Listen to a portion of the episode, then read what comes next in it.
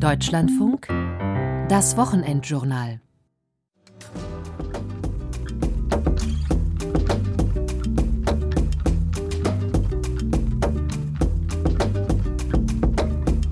Wenn ich halt fröhlich bin, dann singe ich meistens eigentlich den ganzen Tag. Manchmal nervt auch den Papa und die Mama. Gesungen habe ich eigentlich immer schon gerne und wir haben sehr schöne Momente erlebt in der Zeit, in der es ganz schwierig war für den Bergbau. Wenn ich im Chor bin und fange dann an, mit den anderen zusammen zu singen, dann singe ich auch viel besser. Jeder kann sprechen, also kann er auch singen.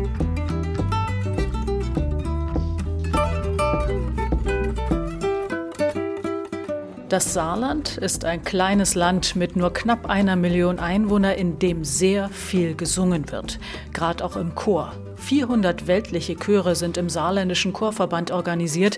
Dazu kommen die kirchlichen Chöre und all die Küchenchöre, die sich nicht in einem Verband organisieren wollen. Insgesamt könnten es also sogar 1000 Chöre sein, schätzt der saarländische Chorverband. Das Chorsingen ist eine Tradition, auch aus der Bergbauzeit. Damals wurde durch Singen der Zusammenhalt gestärkt. Doch die Chöre sind in der Krise. Viele Sängerinnen und Sänger haben sich in und nach der Pandemie von ihren Chören verabschiedet. Wir sagen schade, denn Singen macht glücklich. Warum tun wir es eigentlich nicht öfter? Ich bin Anke Schäfer, die Saarland-Korrespondentin des Deutschlandradios und habe mich für dieses Wochenendjournal mit dem Titel Wer singt, ist glücklich, Chöre im Saarland im saarländischen Chorleben umgehört und unter anderem auch einen Workshop besucht zur Frage, ob Singen sogar das Selbstbewusstsein stärken kann.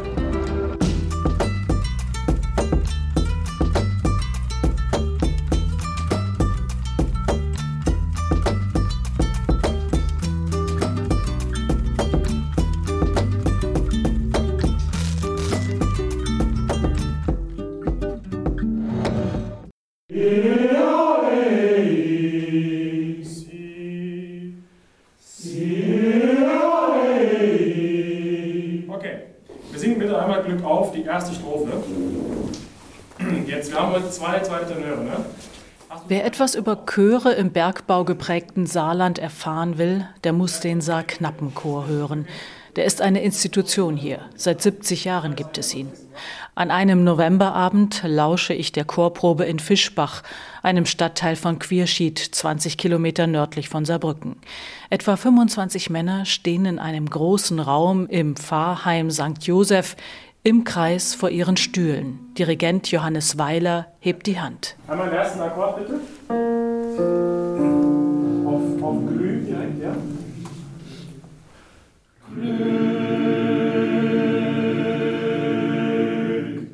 Johannes Weiler ist erst seit ein paar Monaten dabei. Für einen Dirigenten ist das Dirigieren des Saar-Knappenchors oft ein Sprungbrett für noch höhere Weihen. Auf jeden Fall eine Ehre. Glück auf, Glück auf,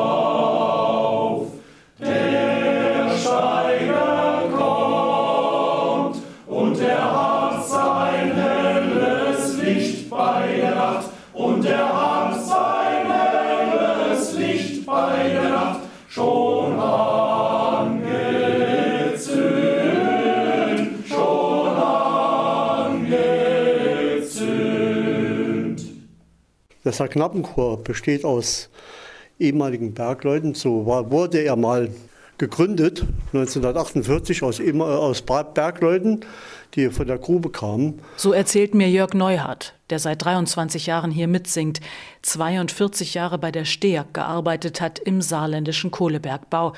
Er sagt, der Chor. Und hat sich mittlerweile in einen modernen Konzertchor entwickelt, wo jetzt nicht mehr so viele Bergleute weil ja der Ende des Bergbaus war ja 2012.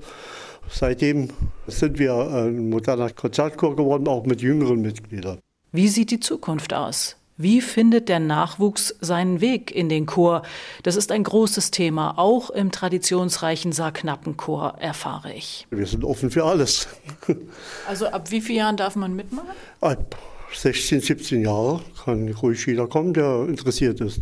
Es fehlen ja immer wieder junge Stimmen und, junge Leute. Das geht ja nicht nur uns so, das geht ja an anderen Männern, das ist ja noch viel extremer als bei uns. Jörg Neuhardt stellt mir einen der jüngeren Sänger vor.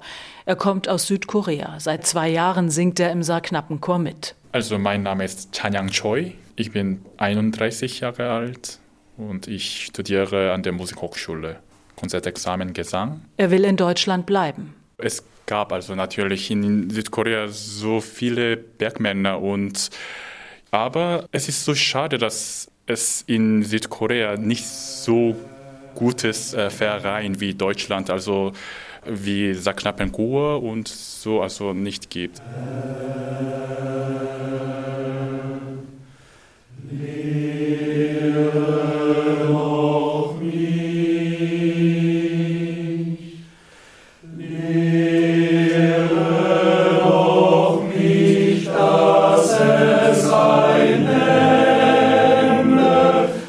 Männerchöre brauchen, so lerne ich, eine große Bandbreite. Ganz tiefe, sogenannte schwarze Bässe und hohe Tenöre.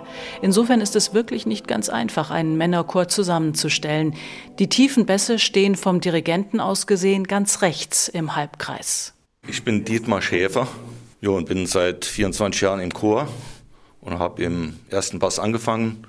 Und aus Personalmangel bin ich dann irgendwann im zweiten Bass gelandet bin nicht gerade so ein schwarzer Bass, aber kann die Tiefen und die hohen. Das ist auch oft gefragt, ne, dass man beides kann. Dietmar Schäfer, der Mann mit dem weiten Tonumfang, stammt aus einer Bergmannsfamilie. Sein Vater war schon Steiger. Er selbst hat 32 Jahre auf der Grube gearbeitet, in Ensdorf und in Göttelborn auch als Steiger, also als Aufsichtsperson im Bergbau. Gesungen habe ich eigentlich immer schon gerne und wir haben sehr schöne Momente erlebt, auch in der Zeit, in der es ganz schwierig war für den Bergbau, wo Kurzarbeit war, wo es zur Debatte gestanden hat, dass Gruben geschlossen werden sollten, haben wir Konzerte gemacht, die waren sehr emotional. Von daher hat mich das immer, sage ich mal, getragen, sowohl in meiner aktiven Zeit als auch nachher. Singen kann einen also tragen, höre ich. Aber dann kam Corona. Tenor Harald Decker steht vom Dirigenten aus links im Halbkreis. Er singt seit 37 Jahren im Saarknappenchor, ist in sechster Generation Bergmann, hat 33 Jahre lang unter Tage gearbeitet. Ich hatte zweimal Corona, also war äh, beim ersten Mal sechs Wochen wie abgeschossen. Ich habe heute immer noch Probleme mit dem Luftholen, mit dem Singen selbst. Also die ganz hohen Töne gehen zurzeit nicht. Ich hoffe, die kommen wieder. Um die Stimmen wieder zu ölen und zu trainieren, hat der Saar-Knappenchor Stimmbildnerin Miriam Schröer engagiert. In einer grasgrünen Jacke und mit Maske ist sie zur Probe nach Fischbach gekommen. Sie wird später einzeln mit den Sängern arbeiten. Das Corona-Folgeproblem von Harald Decker und den anderen kennt sie. Also es gibt tatsächlich sehr viele Nachwirkungen. Ähm, viele, die sagen, dass die Höhe nicht mehr richtig funktioniert, beziehungsweise dass das Lungenvolumen nicht mehr so da ist, wie sie es vorher gewöhnt waren. Das kommt natürlich von der Infektion selbst, aber dann wurde gerade bei den aktiven Chorsängern auch eine lange Zeit nicht aktiv gesungen, eventuell. Das kam halt noch erschwerend hinzu und dann war die Stimme einfach nicht trainiert. Und das muss jetzt alles erstmal wieder ins Laufen gebracht werden und natürlich mit Lungenvolumen wieder mit die Atmung trainiert werden und ja.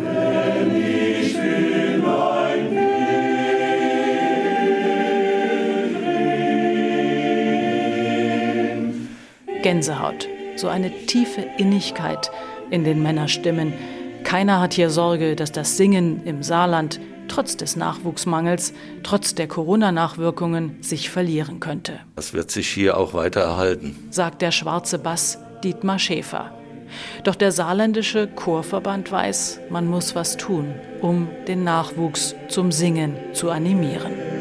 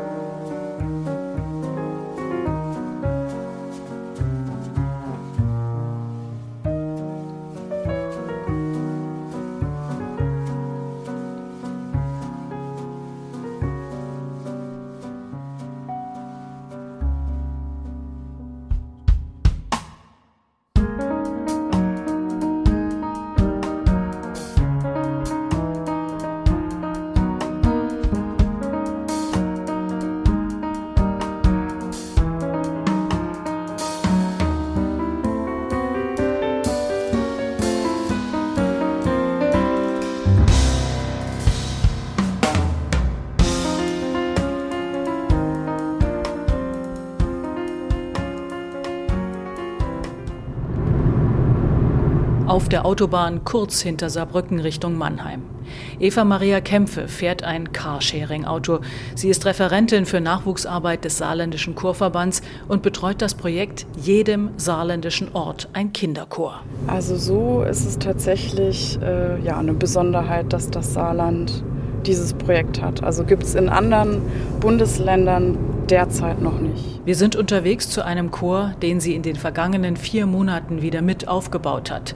Im kleinen Saarland wird ja traditionell sehr viel gesungen. Rund 400 Chöre und 10.000 Stimmen vertritt der saarländische Chorverband. Wenn man die nicht organisierten Chöre, zum Beispiel die Kirchenchöre, mitzählt, könnten es ca. 1000 sein. Tendenz aber sinkend. Wir fahren jetzt nach Bexbach und da besuchen wir den Schulchor der Freien Waldorfschule Saarpfalz und da gucken wir uns jetzt mal die Chorprobe an. Der Chor an der Waldorfschule in Bexbach hat einen neuen Chorleiter, muss sich also neu finden.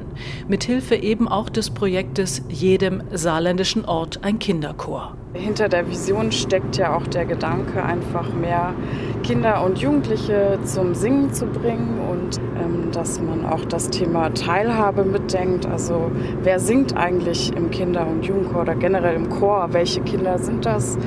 Wo kommen die her? Dass man das vielleicht ein bisschen erweitern kann und auch mehr in den ländlichen Raum gehen kann, dass wir da auch mitdenken und das mittragen.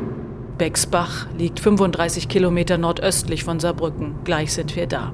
Projekte betreut Eva Maria Kämpfe, aber auch in der Stadt Saarbrücken, zum Beispiel im Viertel Mahlstadt, wo viele Familien wohnen, die sozial benachteiligt sind, oft solche mit Migrationshintergrund. Das Singen bietet allen die Chance, unmittelbar dabei zu sein und mitzumachen. Keiner muss ein Instrument kaufen. Dann schauen wir mal zu Fuß. Jetzt suchen wir den Probenraum, wo die Kinder singen. Hören wir mal, was es da gibt. Alle zusammen.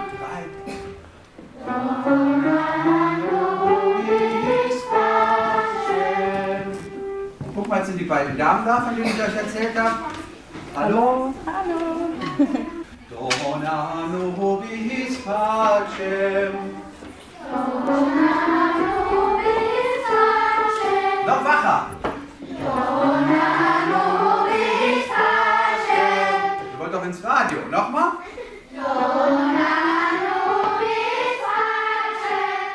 In einem abgetrennten Raum der Aula der Freien Waldorfschule Bexbach steht der graugelockte Jochen Wagner in Jeans und T-Shirt vor ungefähr 35 Kindern aus der dritten bis siebten Klasse. 56 Jahre ist er alt, er ist Instrumentallehrer, auch Musikpädagoge und Musiktherapeut, aber noch kein ausgebildeter Chorleiter.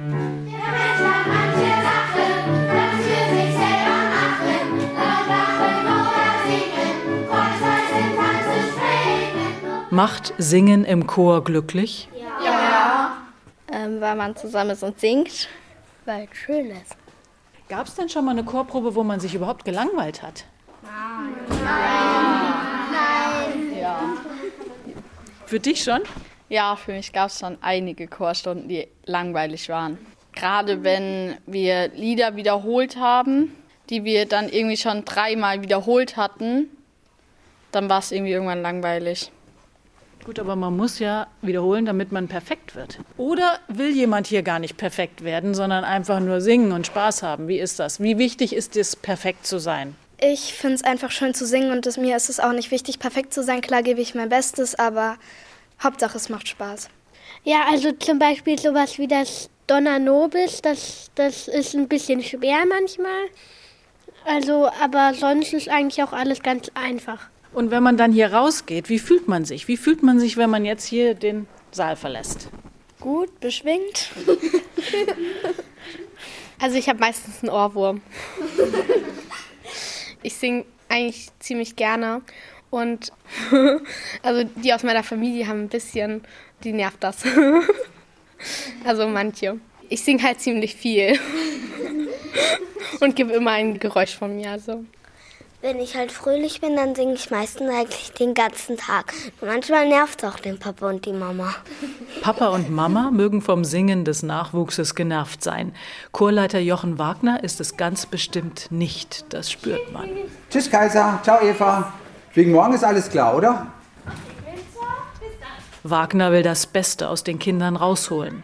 Er würde diesen Chor auch leiten, wenn es das Projekt Jedem saarländischen Ort ein Kinderchor nicht gäbe.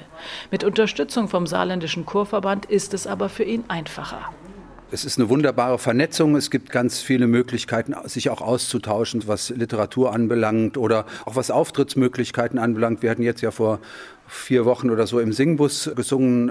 Das sind einfach so Sachen, auf die es sich dann äh, lohnt hinzuarbeiten was für die Kinder halt auch ein schönes Ziel ist. So man merkt auch, wenn dann sowas ansteht, da ist eine ganz andere Motivation da und sogar eine ganz andere Disziplin, wie ich an dem Tag selbst gemerkt habe. Das war ganz schön. Motivation und Disziplin. Beide Tugenden sind nicht immer vorhanden. Und woran liegt das? Nicht unbedingt an den Kindern, meint Jochen Wagner. Das Chorsingen rangiere in den Köpfen der Eltern im Ranking der Freizeitbeschäftigungen einfach weit unten. Eltern seien oft eher für individuelle Freizeitbeschäftigungen wie zum Beispiel Reiten oder ein Instrument lernen. Also dass wirklich das einzelne Kind in seinen Fähigkeiten gefördert wird, was ja auch vollkommen legitim ist. Natürlich muss man sehen, dass andere sage ich mal, Aspekten der Persönlichkeitsentwicklung, also wenn es um das Soziale und die sozialen Fähigkeiten geht, dann natürlich nicht so gefördert werden. Im Chor zu singen, das hilft Kindern und Jugendlichen im wahrsten Sinne des Wortes auf andere zu hören, so lerne ich. Aber Kinder werden nur dann im Chor singen, wenn es die Eltern auch tun oder das zumindest unterstützen. Studien zufolge tritt man in keinen Chor ein, wenn man nicht bis zum Alter von 20 Jahren schon mal in einem mitgesungen hat. Ausnahmen bestätigen natürlich die Regel.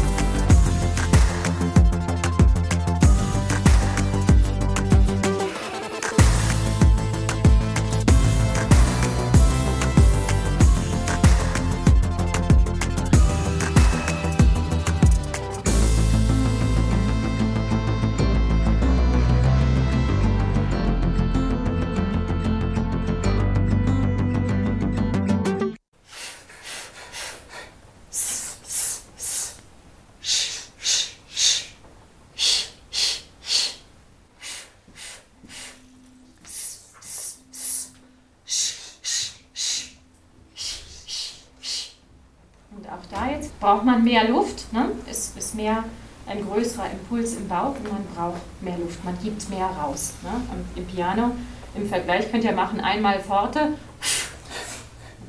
Ich gehöre zu jenen, die noch nie in einem Chor gesungen haben. Ich bin also das, was man gesangstraumatisiert nennen könnte. Ein Wort, das ich im Zuge der Recherchen zu diesem Wochenendjournal neu gelernt habe. Mir wurde als Kind immer gesagt, hör auf zu singen, du triffst die Töne nicht. Nie hätte ich den Mut, in einen Chor einzutreten, aber trotzdem singe ich gern. Daher habe ich mich zu einem Workshop zum Thema Stimme als Weg zum Selbstbewusstsein angemeldet.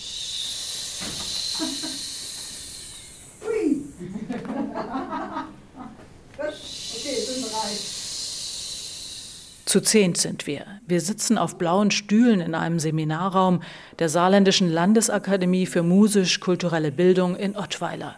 Wir hören der Sängerin Mariola Juppé zu, die eine Erklärung dafür hat, warum Singen glücklich macht. Weil es einfach total gut ist, sich zu spüren. Es ist einfach ein gutes Gefühl für jeden, sich wahrzunehmen, zu spüren. Und dann kommen aber natürlich die Emotionen, die das Singen einerseits sowieso auslöst und dann die man bewusst reinbringt, um es zu verstärken.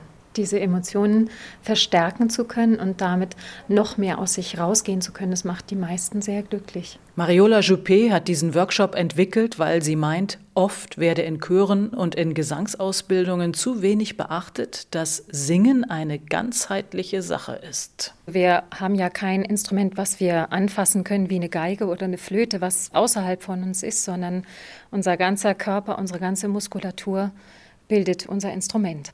Setzt euch ganz vorne auf die Stuhlkante, sagt sie, spürt die Sitzhöcker, lasst die Wirbelsäule gerade nach oben wachsen, verbindet euch, während ihr diese Stimmübungen macht, mit euch selbst.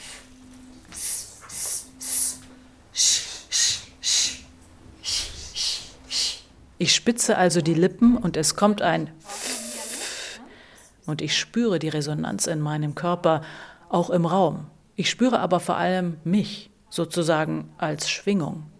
Mariola Juppé sagt, ob ich nun lache, singe oder huste, es kommt eben alles in Bewegung.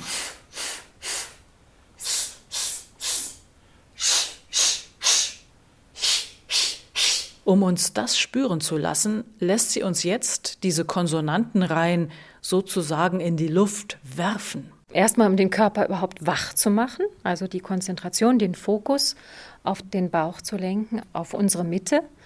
Und dann für die Artikulation, wenn wir ins, ins Sprechen oder ins Singen gehen, brauchen wir natürlich Impulse, um die Luft explosiv rauszubringen. Und dafür hilft es natürlich. Es gelingt besonders gut, wenn wir dabei Gefühle in uns wachrufen, zum Beispiel Ärger. Stellt euch vor, sagt Mariola Juppé, jemand sitzt im Kino hinter euch, der ständig mit dem Popcorn raschelt. Und dann kommt das gleich viel bestimmter. Oder stellt euch vor, sagt Mariola Juppé, ihr erzählt jemandem etwas Geheimnisvolles und lasst dabei ein S erklingen.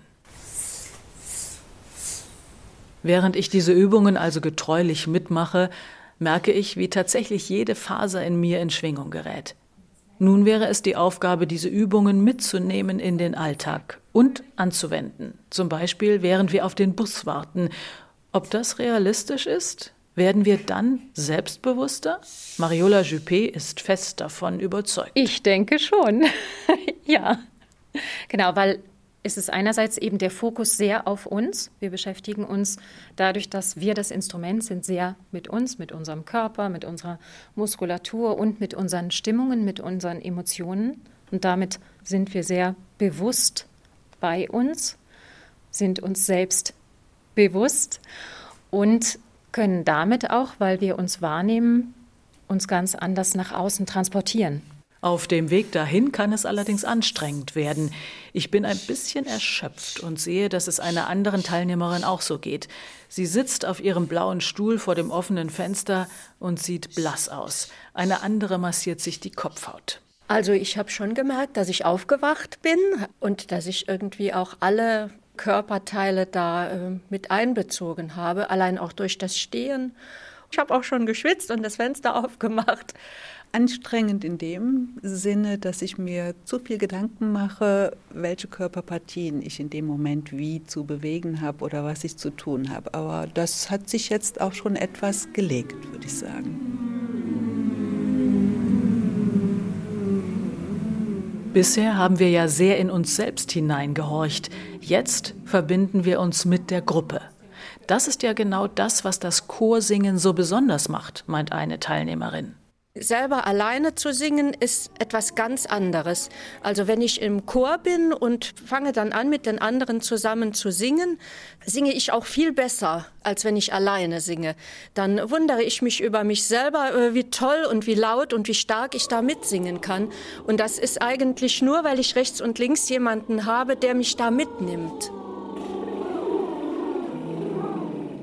Soweit aber sind wir noch nicht. Wir sind noch kein Chor. Wir müssen noch ein bisschen Vertrauen ineinander gewinnen. Einer der Männer stellt sich in die Mitte, wir anderen stehen im Kreis um ihn herum und geben ihm eine Klangdusche.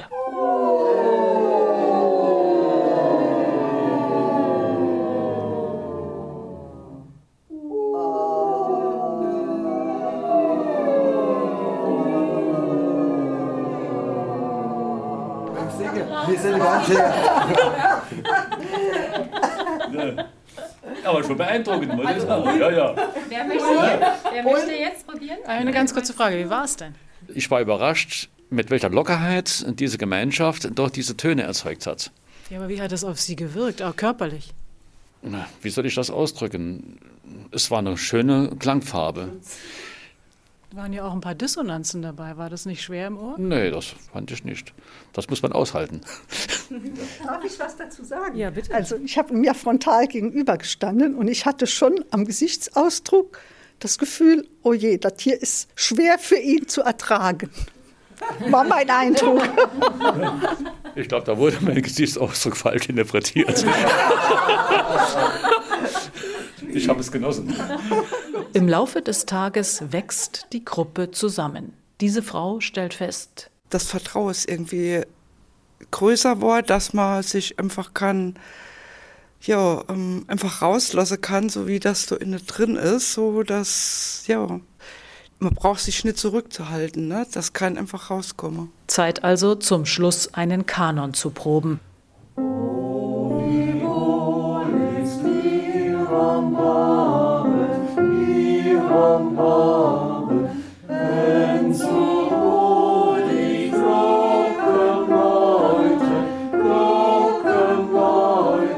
Zur Perfektion wäre es noch ein weiter Weg. Aber wir sind alle sehr zufrieden.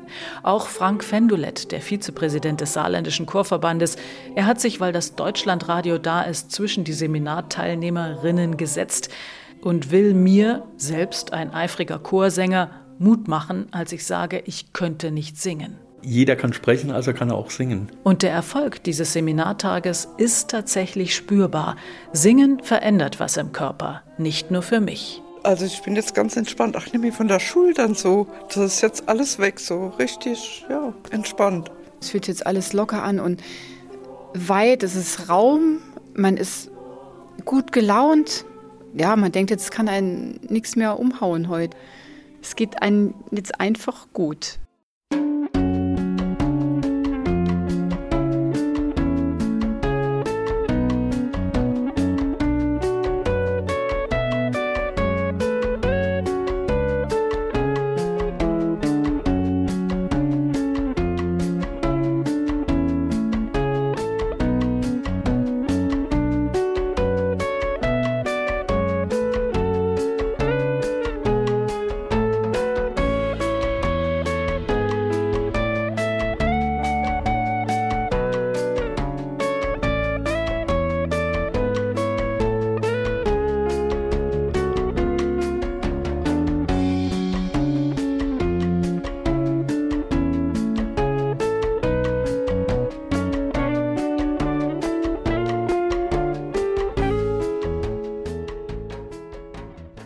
Bergleute singen gerne, ehemalige Bergleute singen immer noch gerne, Kinder singen gerne, Menschen, die glauben, sie könnten nicht singen, singen womöglich auch gerne. Erwachsene singen im Chor, wenn sie es schon gewöhnt sind seit der Jugend oder wenn sie sich später trauen. Und alle, die bisher im Wochenendjournal zu Wort gekommen sind, die stimmen zu. Singen macht glücklich. Aber warum ist das so? Was passiert da eigentlich im Körper? Um das zu erklären, bin ich jetzt verbunden mit Professor Gunther Kreuz. Und er ist Musikpsychologe an der Universität Oldenburg und Autor des Buches Warum Singen glücklich macht. Guten Tag, Herr Professor Kreuz. Guten Tag, also ich war in diesem Workshop zum Thema Stimme als Weg zum Selbstbewusstsein und ich habe wirklich ganz, ganz klar gemerkt, wenn ich singe, wenn ich auch diese Stimmübungen mache, dann macht mich das glücklich. Warum ist das so? Betrachten wir echt mal die körperlich konkrete Ebene. Gibt es Indikatoren dafür, dass beim Singen zum Beispiel Glückshormone ausgeschüttet werden? Ja, es klingt jetzt ein bisschen merkwürdig, aber das wüsste ich tatsächlich auch gerne. Das Ding ist aus der Evolution gewachsen. Wir wissen gar nicht genau, wo es herkommt. Die Steinzeitmenschen haben vermutlich schon gesungen. Es ist etwas zutiefst Menschliches, etwas, was uns alle berührt, uns alle verbindet. Und darin liegt auch mein Interesse, das besser zu verstehen. Aber wenn ich richtig informiert bin, dann gibt es ja tatsächlich Studien, wo zum Beispiel den Sängern immer wieder Speichelproben genommen wurden, wo man erforschen wollte, wie ist das mit den Glückshormonen, oder?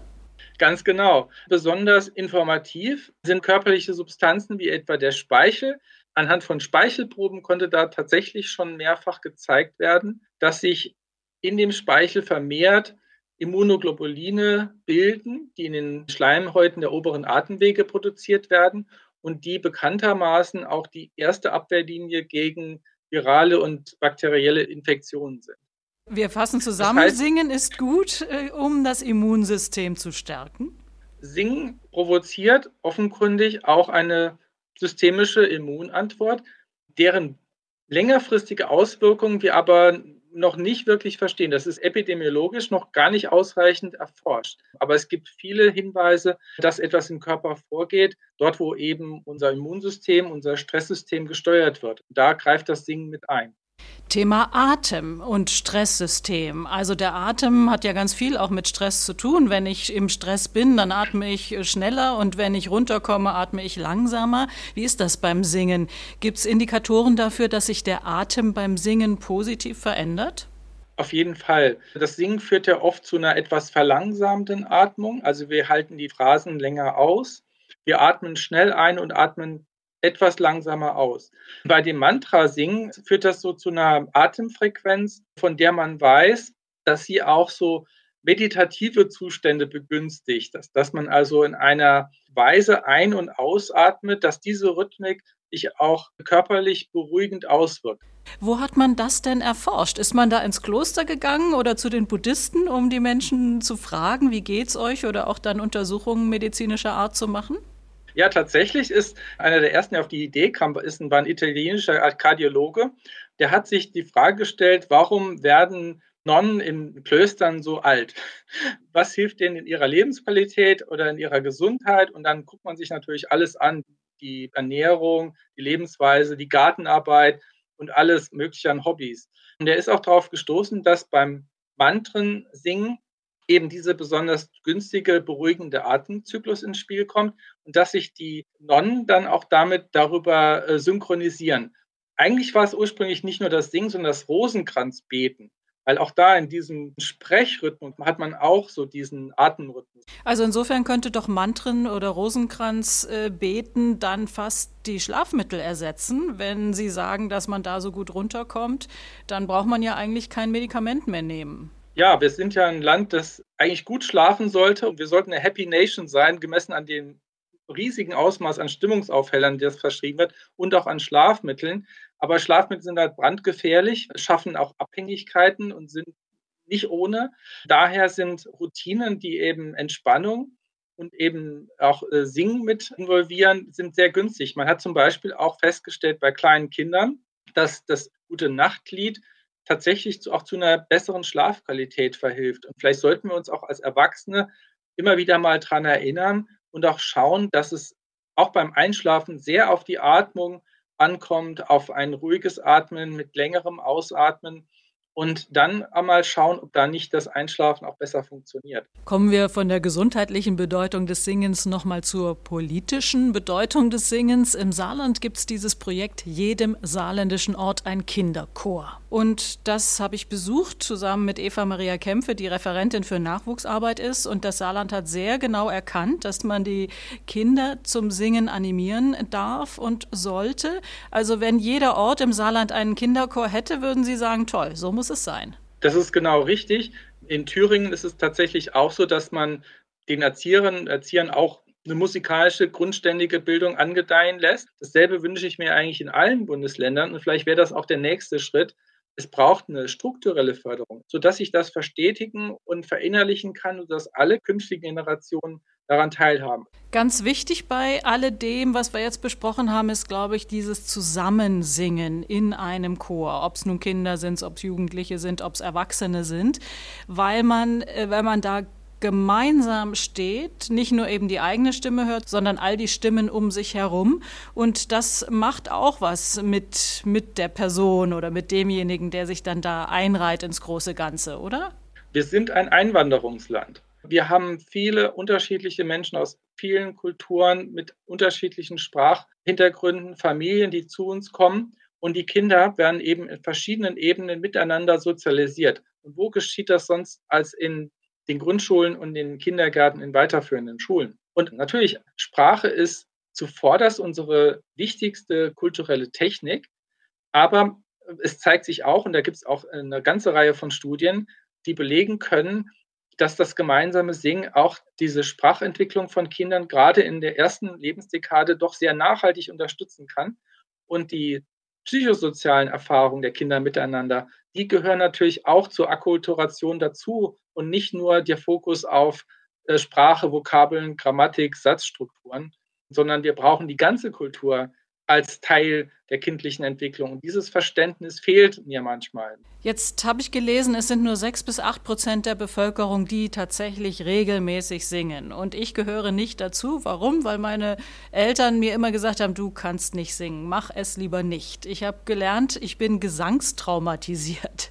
Das ist natürlich ein hartes Wort. Das hätte ich jetzt selber für mich nicht so gesehen. Aber ist das so, dass äh, ganz viele Leute praktisch sich es nicht trauen? Oder hat das auch damit zu tun, dass wir wenig singen, dass wir halt äh, auch die Erben des nationalsozialistischen Systems sind, wo das Singen eben auch äh, benutzt wurde als Propagandainstrument, wo wir auch ein bisschen vorsichtig geworden sind. Wir sind dreifach stigmatisiert, historisch stigmatisiert durch den Nationalsozialismus und nicht nur durch den, sondern die Folgen. In den 60er Jahren wurde ganz viel Musik aus den Stundentafeln gestrichen. Das heißt, wir haben schon Generationen von Menschen, die hier aufgewachsen sind mit relativ begrenzter Gesangs- und Musikerfahrung.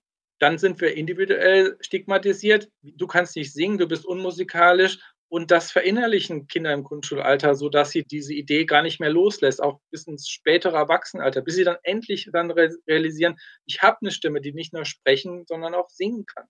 Und die dritte Stigmatisierung ist jetzt pandemiebedingt, Singen als Superspreading. Der ganze Kreativbereich hat sehr stark gelitten. Wenn Sie mir diesen einen Hinweis gestatten, wenn Sie ins Krankenhaus gehen und fragen einen frisch eingelieferten Patienten, wie depressiv verstimmt ist die oder wie ängstlich ist diese Person, dann ist diese Person nicht halb so ängstlich wie ein Kreativer nach zwei Jahren Corona. Das haben wir bei Musikern aus der Profimusikern aus der Jazzszene in Zahlen erfasst. Und das finde ich äußerst bedrückend, weil es letztendlich natürlich auch die gesamte Musikkultur, Gesangskultur und auch die Alterskultur betrifft und nicht nur äh, den professionellen Bereich. Das heißt, Sie würden uns allen empfehlen, sofort in einen Chor einzutreten? Sie könnten dem Deutschen Chorverband wohl im Augenblick keinen größeren Gefallen tun, weil die leiden auch natürlich unter schwindenden Mitgliederzahlen. Aber das reicht nicht. Wir müssen in die Kindergärten gehen, in die Grundschulen gehen, mit den Kindern singen und Generationen an dieses wunderbare Kulturgut heranführen. Das ist unsere Aufgabe, unser Job. Und es ist eine Kleinigkeit relativ zu der Symbolkultur, die wir uns leisten mit einer milliardenteuren Elbphilharmonie, um mal daran zu erinnern.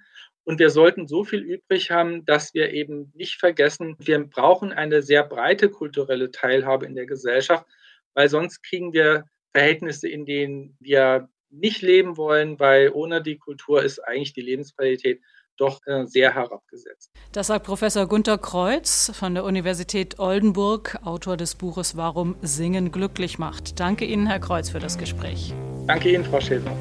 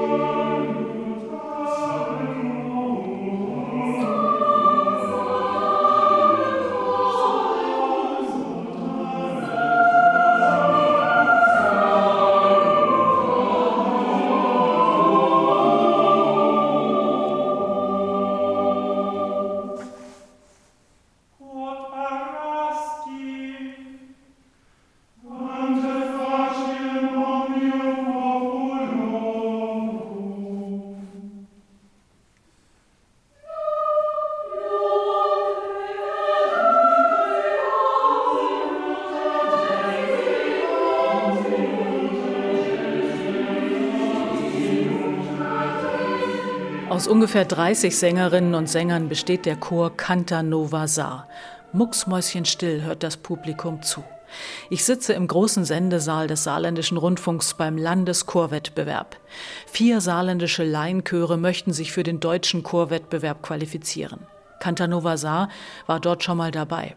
Dirigent Bernhard Schmidt, der aus Saarbrücken stammt, selbst schon viel in Chören gesungen hat und auch Orgel spielt, erzählt mir nach der Performance im Foyer, wir waren schon zweimal da, ja. Wir waren schon in Weimar 2014 und in Freiburg 2018. Und was ist das für eine Erfahrung? Braucht es das? Auf jeden Fall. Also es ist eine wunderbare Erfahrung. Ich glaube, alle, die noch nie da waren, die können das nicht so ganz abschätzen. Und das ist natürlich hier im Saarland nochmal eine besondere Situation, weil wir doch relativ wenig vergleichbare Chöre einfach haben in den Kategorien. Also so, dass man sagen könnte, da kann man wirklich sehen, wo könnte es hingehen. Das könnte ein Vorbild sein, von denen könnte man sich was abgucken und so.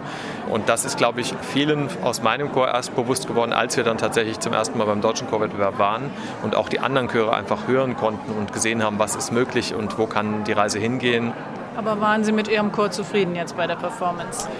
Das darf man den Chorleiter, glaube ich, nie fragen. Weil wenn der Chorleiter zufrieden ist, dann sollte er kündigen. Weil dann gibt es nichts mehr, was er verbessern kann und dann hat er keinen Job mehr. Aber für die Probenzeit, die wir hatten und für den Schwierigkeitsgrad des Repertoires haben wir heute ganz gut abgeliefert. Chöre mit Ambitionen brauchen also Wettbewerbe mit schwierigen Repertoires.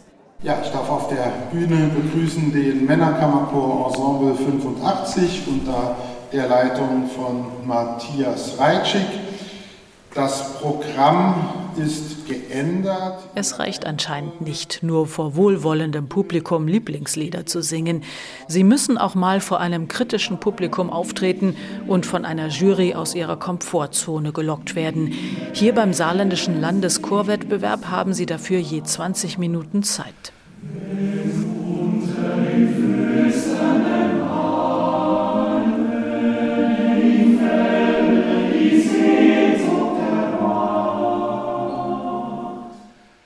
In der fünften Reihe sitzt Jurymitglied Hannelotte Pardall.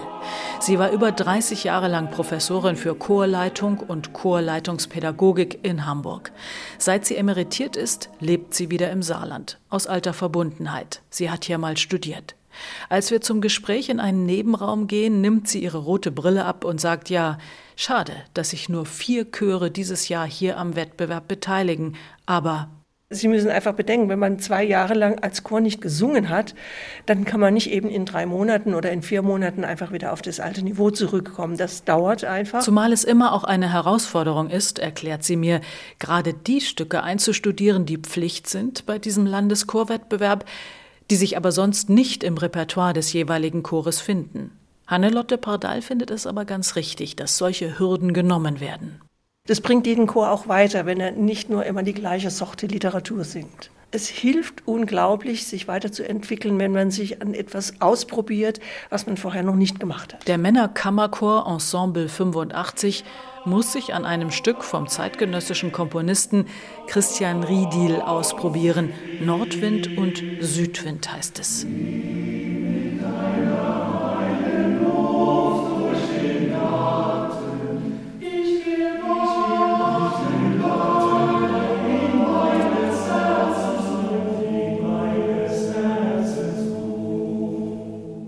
Auch die 16 Herren vom Ensemble 85 sind schon mal beim deutschen Chorwettbewerb angetreten.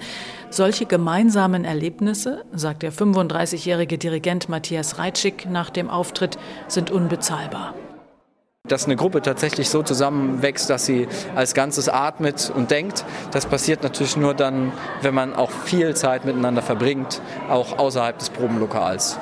Das sind wirklich Freunde. Es sind wirklich 16 Freunde, die heute auf der Bühne standen und gemeinsam gesungen haben und sich auch sonst privat treffen.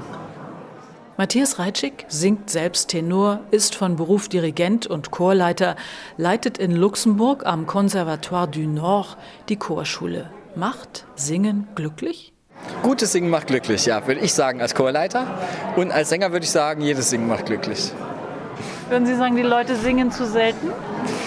Äh, ich würde sagen, zu wenig Leute singen, gerade jetzt nach der Corona-Pandemie. Also man hört immer wieder von Chören, die sich auflösen, obwohl sie eigentlich noch die Stärke haben, aber wo einfach dann die Motivation jetzt fehlt, nachdem zwei Jahre lang Konzerte nur sehr sporadisch möglich waren.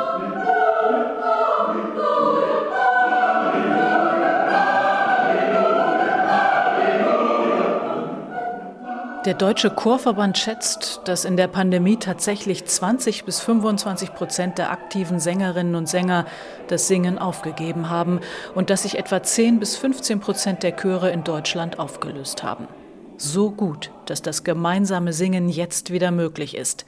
Am Ende dieses Novembertags im Saarland bekommen alle vier Chöre nicht nur Bernhard Schmidt und Kantanova Saar und Matthias Reitschik und der Männerkammerchor Ensemble 85, sondern auch der Frauenchor Cantilena Überherrn und die Vokalband Quattro Formaggi die erforderliche Punktzahl.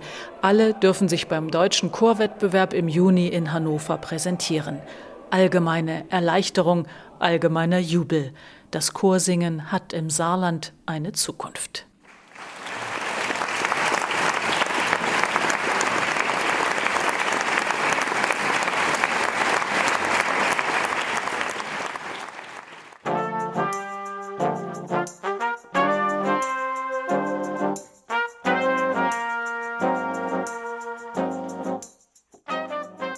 Das war das Wochenendjournal Wer singt, ist glücklich. Chöre im Saarland. Hier verabschiedet sich Anke Schäfer von Ihnen und dankt fürs Zuhören.